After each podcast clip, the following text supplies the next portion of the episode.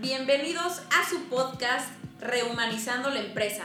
Es un podcast hecho, grabado, producido por la Unión Social de Empresarios de México de la Ciudad de México, o sea, USEM Ciudad de México. Mi nombre es Paulina Mendieta, presidente de USEM Joven. Llevo varios años ya en la USEM y la verdad es que estoy muy agradecida. He aprendido muchísimas cosas he hecho grandes amistades que me han enseñado mucho, que me han hecho reflexionar, descubrir varias cosas sobre mi manera de concebir la empresa. En fin, así es que si estás aquí, prepárate y acompáñanos porque vamos a estar grabando una serie de, episodios que estoy seguro que te va a ayudar muchísimo para toda tu vida como empresario, como director o como un emprendedor en potencia. Para hacer este kickoff oficialmente de nuestro podcast, tenemos a una súper invitada el día de hoy. Ella es la doctora Laura Iturbide Galindo, que es directora del Instituto de Desarrollo Empresarial Anáhuac y coordinadora de la maestría en Economía y Negocios, expositora del CUFOSO, que es un curso que damos aquí dentro de la UCEM, y la verdad me estoy viendo a grandes rasgos porque si digo todo el currículum de Laura nos tardaríamos un buen rato. Entonces, Laura, bienvenida a este podcast de UCEM. Muy buenas tardes, Pau, muy buenas tardes, Charlie, un gusto estar con ustedes. Gracias, Laura. Oye, a ver, el tema de hoy me encanta, creo que le podemos sacar muchísimo jugo, pero para empezar, antes que nada, si vamos a hablar acerca de pues de la economía con perspectiva ética y de ¿Qué, puede significar la recuperación económica? Antes de todo, me gustaría sentar un poquito las bases. Laura, ¿qué es la ética y por qué es importante la ética en la economía? Mira, la verdad es que podríamos aquí irnos desde eh, los filósofos ancestrales para hablar de la visión humanística de la economía y de cualquier actividad económica como un conjunto de principios y valores. Creo que lo más importante es eh, qué es lo que hemos experimentado en los últimos años y dónde debemos de reorientarnos en una visión ética de los negocios. Y creo que algo muy importante es que hemos eh, entrado en, un en un proceso muy loco, ¿no? muy desarreglado, hasta, hasta a veces violento, ¿no? De atentar contra nuestra propia casa, ¿no? La extracción de los recursos escasos llevados a su última expresión en una teoría del descarte, de úsese y tírese. Y esto ha transgredido estos principios y valores, estos principios de solidaridad, de subsidiariedad, del bien común que nos ha llevado a una actitud depredadora y que, bueno, el mismo Papa Francisco, en su encíclica La Casa Nuestra, ¿no? Eh, que es, por cierto, la primera encíclica ecológica, nos llama a respetar. Y este es un proceso de producción, un proceso de extracción, un proceso de distribución, o de comercialización que tenga un sentido más humano, Pau. Donde pongamos al hombre en el centro. Porque, como ha dicho esta activista Greta Thunberg, que es el planeta no espera. Y estamos eh, produciendo y consumiendo como si el planeta fuera una y media veces más grande. Y no es así. Y esto nos lleva a repensar y a reflexionar sobre pues nuestra propia actividad económica y nuestra propia actividad como individuos. Completamente, Laura, qué interesante lo que dices y por supuesto que teníamos que hablar de la ecología. Hace poco estaba leyendo sobre los pandemias, esta generación, y yo pensé que la principal característica de los pandemias iba a ser esta amenaza por pandemias, ¿no? Estar encerrados, tal, tal, tal, y no. Resulta que la característica que los va a, marcar va a ser la preocupación porque el mundo siga existiendo. O sea, que la humanidad siga a pesar de todas las amenazas ecológicas que hay. O sea que qué bueno que ya cada vez vayan haciendo y existiendo nuevas generaciones que tienen esta sensibilidad, pero no quiere decir que nosotros no tenemos que hacer algo ya. O sea, finalmente tenemos el tiempo encima, ¿no, Laura? Tú, la verdad, ahorita que hablas de la ecología, me gustaría nada más hacerte esta pregunta. ¿Crees que nos esté cayendo bien el 20 sobre el tema ecológico? O sea, ¿crees que estemos aprendiendo, a pesar de que la ciencia nos está demostrando que esto está pasando? ¿Sí estamos haciendo algo? Fíjate que es una pregunta muy interesante que haces, porque en verdad es que tuvimos una tregua con la pandemia en, materia del medio ambiente, una tregua que hemos tenido que pagar eh, de forma muy dolorosa, incluso con la vida humana. Pero creo que no basta. Creo que tenemos que seguir insistiendo en diferentes ámbitos. Eh, bueno, nuestro país acaba de, publicar la ley eh, de economía circular, de esta onda de reusar, reutilizar, reparar, ¿no? En donde eh, pues se añade. Creo que tenemos que abonar a la conciencia desde muy diferentes ámbitos, como cualquier sistema económico hay muchos intereses y creo que la educación es muy importante. Fíjate que Mario Molina nos visitó algún día en la universidad eh, y Mario Molina nos decía, a ver, no tratemos el tema ambiental como un tema de, ay, vamos a hacer cada uno nuestras actividades, vamos a, cambiar focos, este, vamos a separar la basura, y eso son actitudes loables, maravillosas, que sí abonan. No, pero esto es un problema económico a gran escala. Y como problema económico a gran escala, pues sí debe haber incentivos y debe de haber penalidades. Y efectivamente, nosotros, eh, eh, al menos en nuestro país, tenemos una ley muy avanzada en la materia, la ley de cambio climático. Eh, pero debemos de verdaderamente ejecutarla, instrumentarla y hacer conciencia a todos y cada uno de la importancia, porque no basta con que yo viva, sino que tengo que ser responsable del mundo que estoy entregando a las futuras generaciones. Y también, eh, Pau, como entes activos, para que el gobierno entre en un rol verdaderamente de promotor y sean ellos mismos con la promoción de sus propios proyectos y desarrollos que promuevan una economía amigable con el medio ambiente. Creo que eh, entonces estamos hablando de una verdadera conciencia social. Totalmente, y hablaste de la educación, qué cosa más importante. Ahora, ahorita estamos hablando, uno de los claros ejemplos de qué sucede cuando no está la ética o no tenemos una visión ética en la economía. También hace rato en la primera pregunta hablaste sobre la cultura del descarte, ¿no? La sociedad del descarte. Laura, ¿qué otras consecuencias aparecen en una sociedad en la que olvida, pues un poco cínica frente a la ética y la economía? Pues yo creo que la peor eh, cuestión, y este es peor que la pandemia sanitaria, es la deshumanización. Creo que el, el, aquí yo creo que la pandemia nos puso, fíjate Pau, muy claramente ante diferentes escenarios. Y voy a tomar un ejemplo. Eh, nos puso en, en, los años, digo, perdón, eh, sí, en el año y en los meses más difíciles que fueron desde luego abril y mayo del 2020 en donde nunca habíamos experimentado que oferta y demanda eh, se retrajeran, ¿no? No había quien consumiera, no, no estábamos asistiendo a los centros comerciales, luego el e-commerce este, explotó, pero tampoco habría, había quien produjera y, y ahora es que estamos incluso eh, sufriendo los estragos de cadenas de suministros rotas por la falta de eh, insumos, de materias primas, de, de inventarios. Pero el mundo nos puso una encrucijada donde nos dijo o colaboramos o cooperamos o competimos. Y en materia de la vacuna, que era como el único aliciente a corto plazo, y a corto plazo nos tardamos más de un año.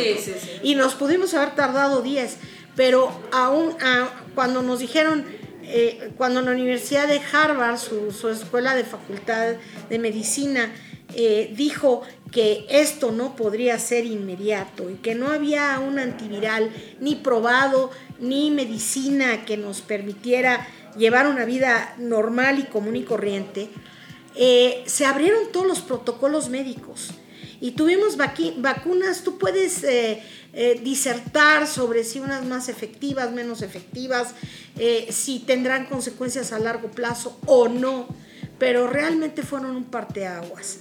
Y un parteaguas que pudo ser realizado gracias a una conciencia colectiva, a una urgencia colectiva de que teníamos que encontrar una, una avenida de solución.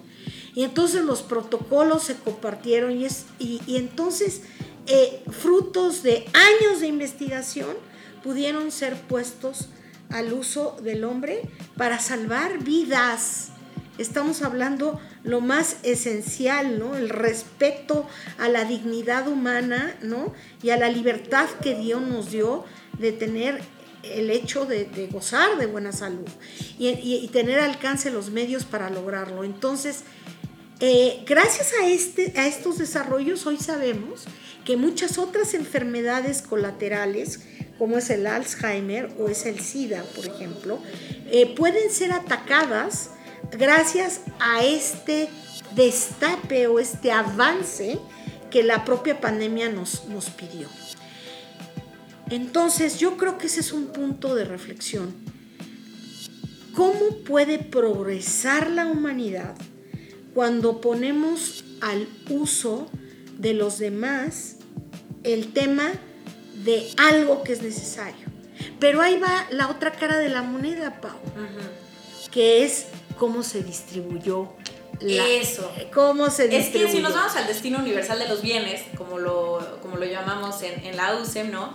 Este principio social universal, ahorita que me estás hablando sobre la vacuna, y digo, haciendo a un lado a las personas que no se quieran vacunar, ¿no? Que, no es este, ningún ataque, mucho menos, pero bueno, es un hecho que la vacuna ha sido sumamente positivo para la mayoría. Aún así hay países que están súper rezagados, que ni siquiera han recibido la vacuna. O sea, aquí también me pregunto, ¿hemos aprendido algo con la pandemia? O sea, ¿por qué, ¿por qué pensamos que todo el mundo ya la recibió y que todos tienen la capacidad de recibir la vacuna y que los que no la tienen es porque no quieren? Vámonos a África, ¿no? O sea, ¿qué porcentaje de la población en ese continente ya está vacunado por COVID?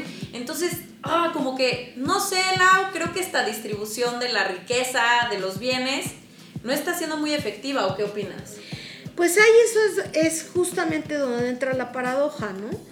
Nos movimos rápido, colaborativamente, pero claro, eh, los grandes consorcios de los países donde se desarrolló, ¿no? a veces hasta colaborativamente, eh, pues ellos dijeron primero nosotros, ¿no?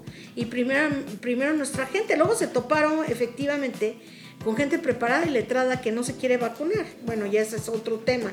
Y entonces dice, bueno, vamos a distribuir. Yo creo que esto nos lleva al repensamiento. Y esto es un ejemplo de todo lo demás, ¿no? Al principio sí se expuso eh, cómo eh, el Silver Economy, la economía hacia donde vamos, una economía de gente, de adultos mayores, murieron en masa, ¿no? Infectados, de todos los eh, circuitos sanitarios tan deficientes o sistemas de salud que obviamente golpean a los más pobres y que tenemos que también repensar en, toda esta cooperación global pensando desde los organismos multilaterales, aquellos que ponen una ordenanza a nivel mundial donde creo que también hay diferentes lecciones.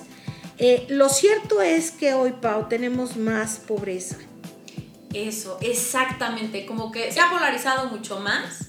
Es correcto, no solamente mayor desigualdad de quien sí tuvo acceso, de quien sí tuvo la posibilidad, de quien no la tuvo, y tuvo que haber más muertes de las debidas por, porque lo dejaron a la suerte o al azar. Y segundo también está que, bueno, ya pasó quizás lo peor de la emergencia, y ahora seguimos en, la misma dinámica que antes o quizás peor porque nos volvimos proteccionistas, individualistas, en ese sentido, egoístas. No quiero utilizar esta palabra, pero sí la tengo que utilizar. Por supuesto, desde hace muchos años ya venimos arrastrando... Arrastrando esto, entonces creo que sí hay un llamado a, las organizaciones de la sociedad civil, a las universidades, eh, al propio gobierno, a las empresas, a tratar de rescatar enseñanzas que esta pandemia nos ha traído, nos, nos trae Claro. y bordar sobre lo que no debemos de hacer y que sí debemos hacer. Me encanta, me encanta, qué importante. Y, y este repensar, el famoso repensar, o sea, hacer este ejercicio de volver a pensar cómo están las cosas, implica tiempo, implica reflexión, implica tener seguramente alguien que te guíe, ¿no? Por ejemplo, pienso en los, en los estudiantes. Pues todavía no hay tanto igual y esa conciencia, ¿no? Entonces, por eso la obligación también de las universidades, la obligación en las empresas de llevar esto y sobre todo porque sé que la mayoría de los que nos están escuchando ahorita, nuestro auditorio, son empresarios, son emprendedores.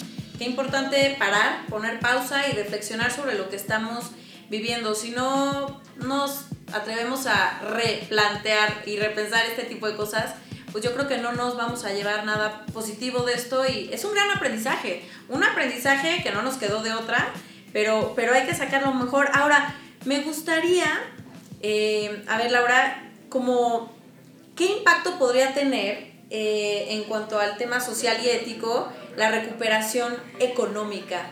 ¿Cómo ves la recuperación económica? Tú como economista, ¿cómo lo ves?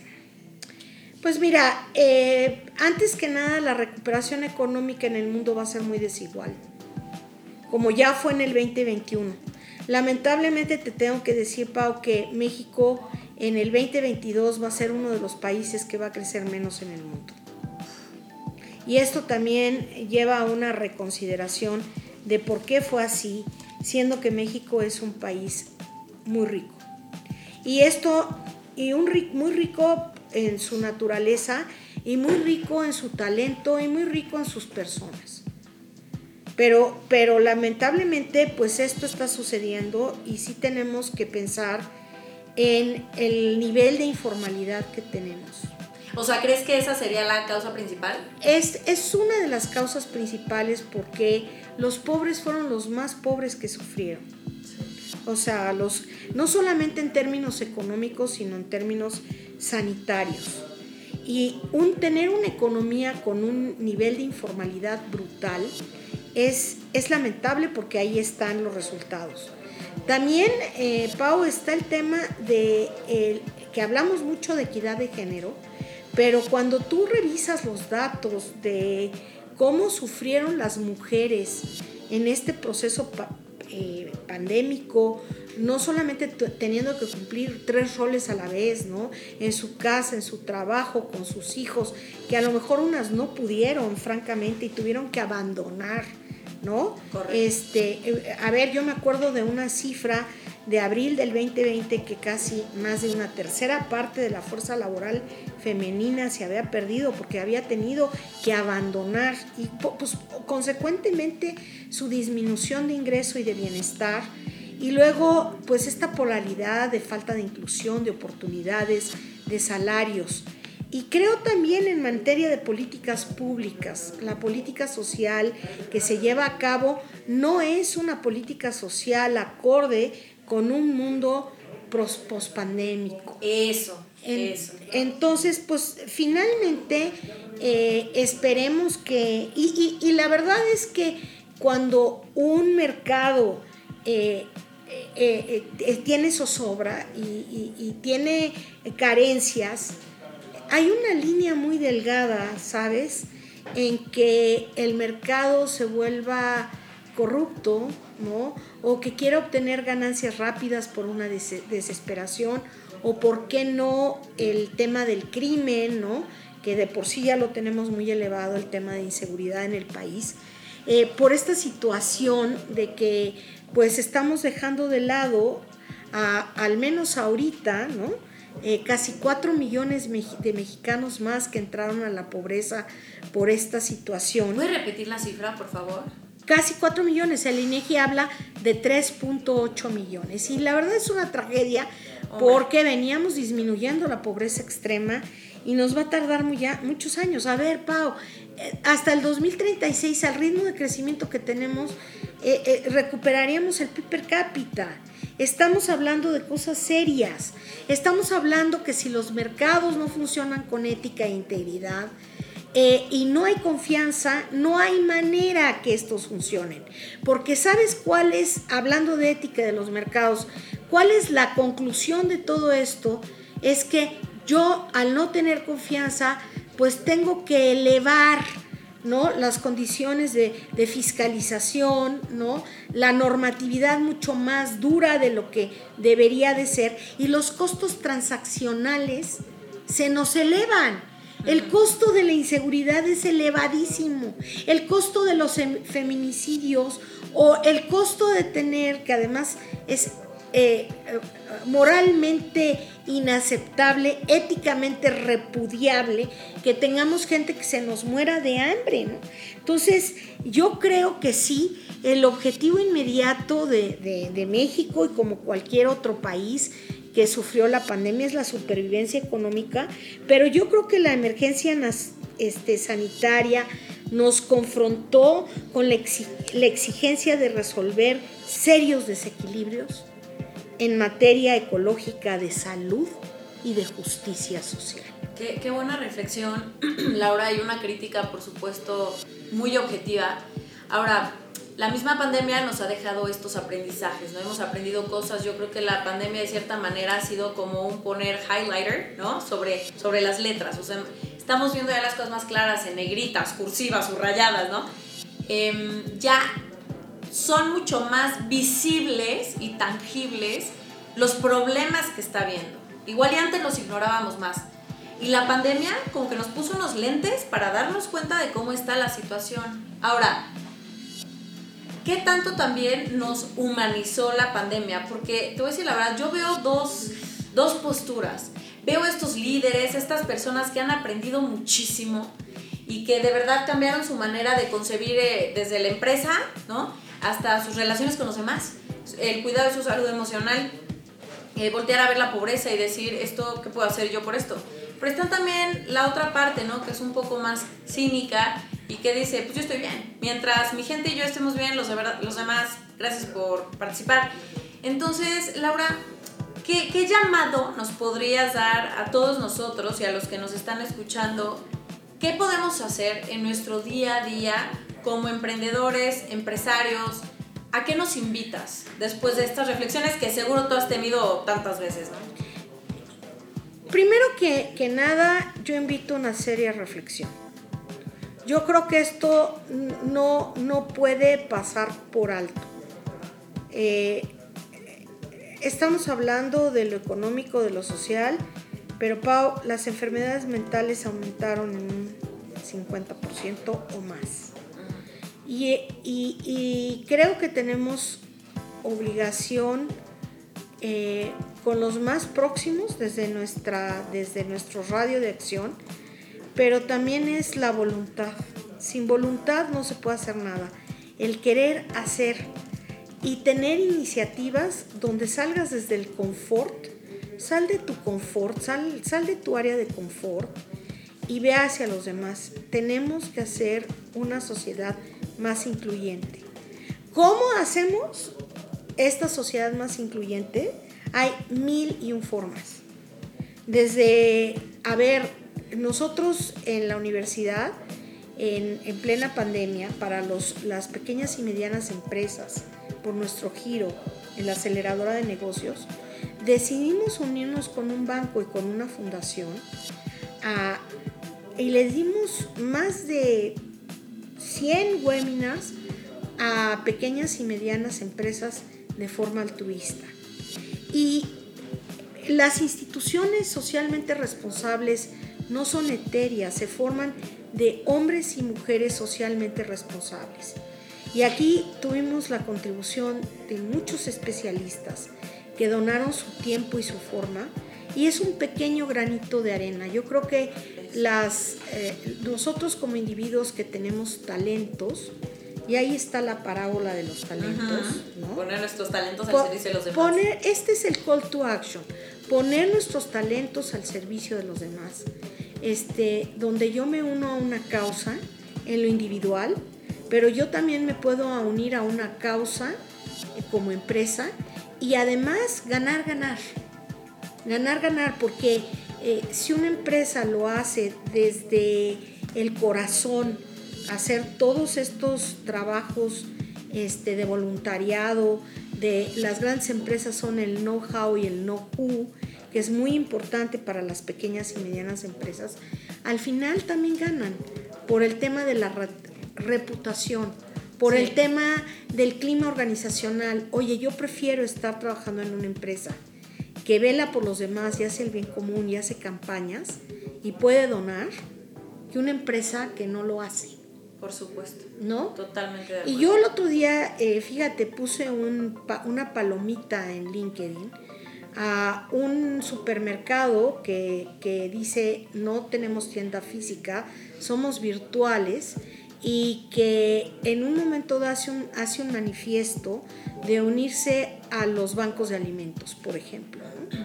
Entonces, muy aparte de su filosofía ecológica, ambientalista o social, quitando intermediarios, está esta parte de conciencia social de decir, yo puedo hacer incluso una logística inversa en donde yo puedo procurar estos alimentos que ya no son susceptibles a ser vendidos y que a lo mejor van a tirar al basurero, pero que todavía están buenos y que se pueden utilizar y llevarlos a un banco de alimentos.